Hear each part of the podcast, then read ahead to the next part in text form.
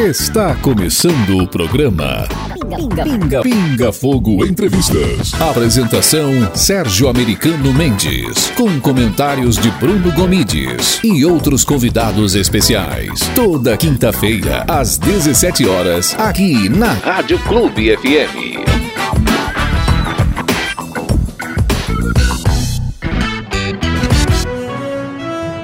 Olá, amigos! Hoje nós iremos transmitir no programa Pinga Fogo uma entrevista concedida ontem ao jornal Gazeta Livre. Desde já eu agradeço a audiência de todos que nos acompanham aqui na Rádio Clube Regional FM, bem como também nos canais do YouTube, Facebook e Instagram. Aproveito para informar que estamos também nas novas redes sociais, como Getter, Odyssey e Twitter. Vamos à entrevista. No programa Gazeta Livre Entrevista de hoje, iremos entrevistar o empresário Sérgio Americano Mendes sobre o início da corrida eleitoral. Nós iremos analisar o quadro partidários em Minas, como ficou o balanço das forças entre os que apoiam Bolsonaro e quem apoia Lula e quais são os partidos que estão de cada lado dessa disputa que teremos em outubro. Nós sabemos que o assunto é complexo e precisa ser avaliado de um modo menos superficial.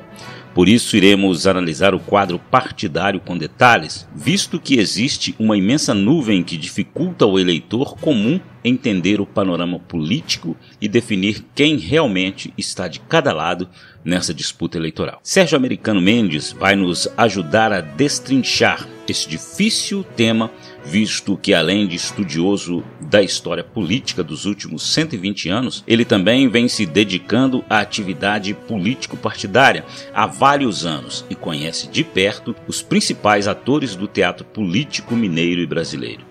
Nós sabemos que muita gente não gosta de política, nem de políticos, mas na realidade os políticos controlam nossa economia e suas decisões impactam diretamente nas vidas de cada um de nós, decidindo desde se você terá água, luz e calçamento na sua rua, até se sua região terá ou não estradas, barragens e tudo mais. Quando deixamos a política partidária nas mãos apenas dos políticos, nós estamos abrindo mão de nossos direitos e da nossa cidadania. Por isso, é exatamente importante que o cidadão comum conheça mais detalhes da política, do quadro partidário, de seus integrantes, de modo a poder escolher representantes mais capacitados, tanto a nível municipal quanto estadual e federal.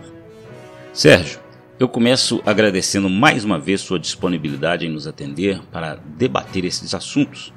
Como sabemos, a maioria dos políticos não gostam de debater temas polêmicos. Portanto, parabéns por sua boa vontade para mais essa entrevista. A minha primeira pergunta é: existe algum espaço para uma candidatura de terceira via nessa disputa presidencial? Bom dia, Helder. Bom dia também aos seus ouvintes. É um prazer conceder mais essa entrevista para o seu programa no Gazeta Livre. Como sempre, estou aqui à sua disposição. Respondendo a sua pergunta, eu digo que não. Não existe espaço para uma terceira via nessas eleições de 2022. Mesmo dispondo de grande apoio na mídia e até em alguns partidos, Todos os candidatos que foram lançados sob a etiqueta da terceira via fracassaram e não foram bem aceitos pela população. Eu posso citar aqui muitos exemplos que fracassaram. Desde o ex-juiz Sérgio Moro, que já desistiu da sua candidatura e deve mesmo disputar uma cadeira para deputado, o João Dória, que ainda tem esperanças, mas possuem uma rejeição monumental, visto que fechou o comércio de São Paulo durante meses, o que provocou falências e desemprego em quantidades, né? até candidatos sem nenhum futuro, como Simone Tebet, Eduardo Leite, Felipe Dávila e outros que não passam de um risco nas pesquisas. Na realidade, eu vejo espaço apenas para uma disputa entre a esquerda e a direita, representados por Lula e Bolsonaro. Mas eu não descartaria aqui a hipótese do Lula desistir e virar vice do Geraldo Alckmin, para melhorar as chances de sucesso eleitoral da dupla, visto que a imagem de Lula como extremamente corrupto é ainda muito forte na cabeça dos brasileiros. Eu sempre falei, Helder, durante anos, que o PT e o PSDB, no âmbito nacional, eram comparsas que se revezavam no governo. Eles faziam o famoso teatro das tesouras, onde fingiam ser inimigos para simular ali uma guerra, uma disputa, né? Mas nos bastidores eram apenas farinha do mesmo saco. Com o fim da janela partidária na semana passada e numa situação de polarização, como ficou o balanço do apoio para cada lado entre os deputados federais no Congresso Nacional? Centenas de deputados trocaram de partido nessa janela eleitoral. A janela é aquele período em que a lei permite a troca de partido sem nenhuma penalidade mas indiscutivelmente o candidato a presidente que atraiu mais parlamentares foi o Bolsonaro, que colocou quase 180 deputados nos seus partidos da base, né? Já do lado petista, as coisas permaneceram mais ou menos iguais eram antes. Não houve uma grande alteração. Se o Lula ainda é apontado como vencedor nas eleições em todas as pesquisas eleitorais publicadas na grande mídia, como se explica que o Bolsonaro atraiu tanta gente para seu lado? Olha, Helder, essas pesquisas são altamente suspeitas, né? Infelizmente, no Brasil, os institutos de pesquisa não possuem nenhuma credibilidade. São verdadeiros vendedores de porcentagens. Eles fornecem o, percentual que você quiser, desde que se pague o preço cobrado por eles. Eu realmente não sei como ainda existem pessoas que acreditam em pesquisa eleitoral, né? Como regra geral, eu sempre digo que as pesquisas publicadas na imprensa são falsas. Somente quem pagou por elas recebe o resultado correto. Já o resultado publicado serve apenas para influenciar os eleitores distraídos que acreditam em Papai Noel e Branca de Neve. Mas os políticos não são bobos. Eles pagam suas próprias pesquisas e sabem do resultado verdadeiro.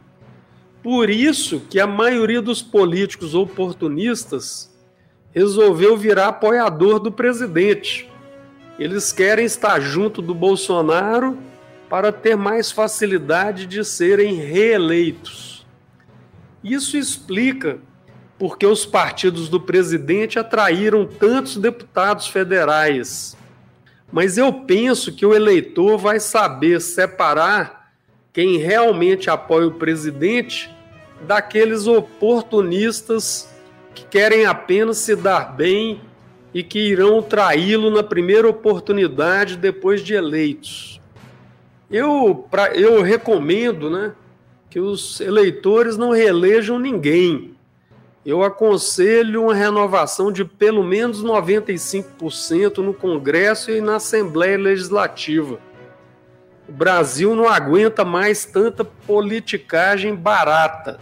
Para quais partidos foram os apoiadores do presidente Bolsonaro em Minas Gerais? Os apoiadores do presidente em Minas se dividiram em quatro partidos: o PL, o PP, o Republicanos e o PTB. No entanto, Helder, ficou muito claro que os políticos com mandato foram para o PL, Republicanos e PP. E os novatos na política, sem mandato, que representam a renovação, foram para o PTB. Os apoiadores do presidente, que são novatos e não possuem mandato, eles preferiram ir para o PTB porque neste partido em Minas não foram aceitos deputados federais com mandato. E o presidente nacional da legenda, o Roberto Jefferson, está dando uma guinada à direita e fez uma limpeza no partido, convidando aqueles políticos oportunistas que estavam lá há anos a, saírem, a saírem da legenda. Aqui em Minas, apenas o Braulio Braz, deputado estadual, foi aceito pela legenda. Como todos sabem, o PTB está sofrendo grandes alterações no seu estatuto, com a promessa de virar um legítimo partido de direita. E eu torço para que isso aconteça mesmo. Afinal, não existia um partido de direita no Brasil. Por que os candidatos novatos sem mandatos, apoiadores do Bolsonaro, foram para o PTB em Minas Gerais? Os apoiadores do presidente foram para o PTB por duas razões. Primeira é que no PTB estão somente candidatos que realmente apoiam Bolsonaro. Segundo, porque no PTB será possível se eleger deputado federal com apenas 45 mil votos e se eleger deputado estadual com apenas 25 mil votos. Já nos outros partidos do presidente, da base do presidente, é, esses outros partidos estão coalhados de oportunistas com mandato de federal e de estadual. São dezenas deles o que torna a disputa mais difícil ainda para quem é novato na política. Acredita-se que para conseguir um mandato nestes partidos da base serão necessários 120 mil votos para federal e 80 mil votos para estadual. Por que você acha que os candidatos novatos, sem mandato, apoiadores do Bolsonaro, não terão chance de se eleger no PL, PP e republicanos? Olha, Helder, na prática, candidatos novatos não terão nenhuma chance nesses partidos. Irão servir apenas de escadinha para oportunistas que dizem apoiar o presidente. Os candidatos com mandato possuem inúmeras vantagens na corrida eleitoral. Eles têm dezenas de assessores, fazem a distribuição de emendas parlamentares para comprar o apoio de vereadores e prefeitos. E como se não bastasse, praticamente todo o fundo eleitoral é destinado para eles. Já o candidato novato não dispõe de nada disso, ou dispõe de muito pouca ajuda, tornando sua chance de eleição bastante remota nesses partidos que estão cheios de pessoas com mandato, seja federal ou estadual. Você está assistindo ao programa Pinga Fogo Entrevistas, apresentado por Sérgio Americano Mendes e Bruno Gomides.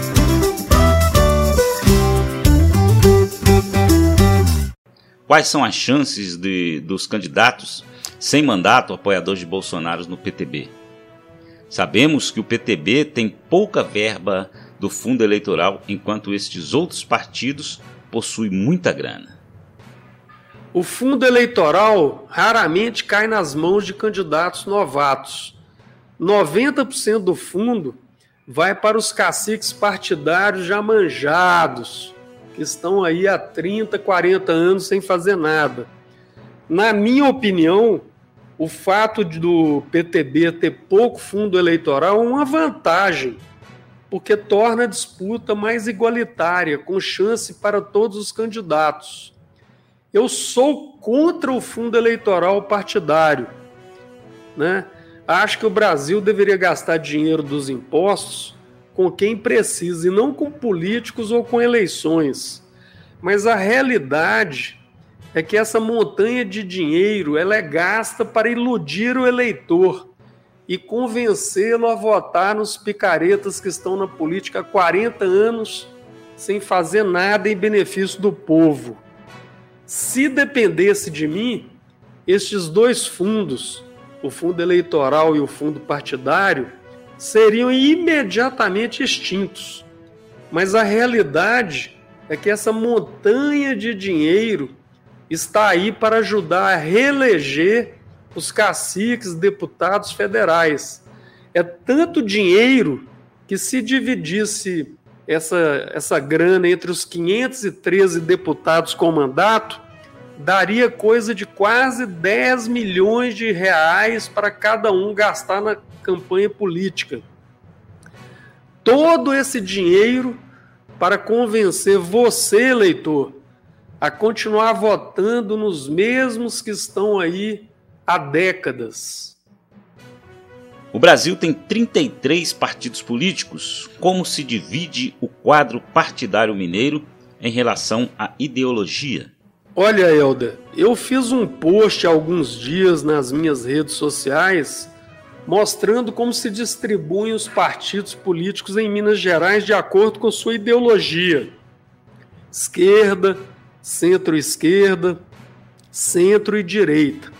De início, ficou claro no post que 28 partidos são esquerdistas, pois defendem pautas da esquerda em maior ou menor grau.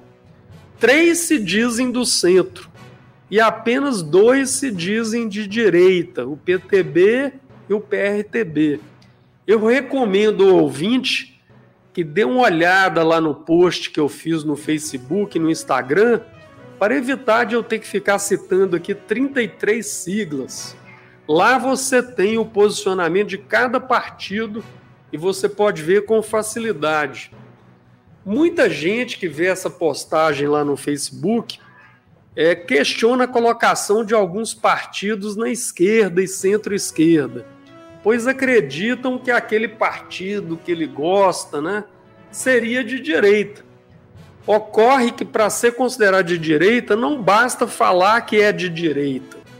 A maioria dos políticos mente compulsivamente.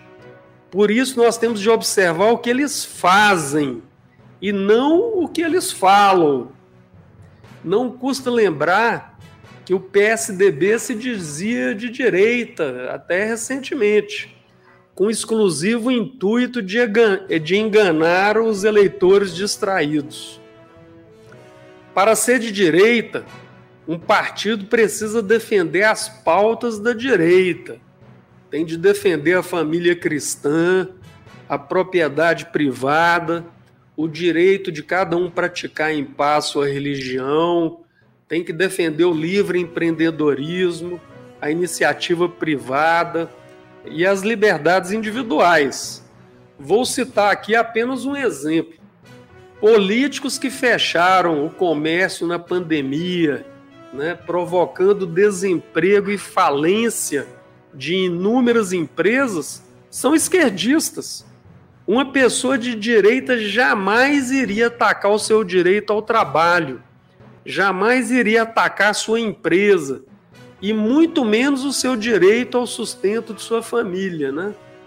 No entanto, muitos picaretas que fecharam comércio nas suas cidades se dizem agora de direita para ganhar o seu voto e te enganar. Pelo que estou vendo, é bastante complexo separar os partidos entre esquerda e direita. Como o eleitor pode distinguir melhor os candidatos dessas duas linhas de pensamento? Na verdade, é muito simples saber se uma pessoa é de direita ou de esquerda. Né? Os políticos é que tentam nos enganar, dizendo uma hora ser da esquerda, outra hora da direita, conforme a conveniência deles. Eles tentam nos confundir. Na verdade, a maioria deles não são nem de direita nem de esquerda. São apenas picaretas oportunistas querendo se eleger te enganando para saber se um político é de direita ou de esquerda, observe as suas ações e não as suas falas, né?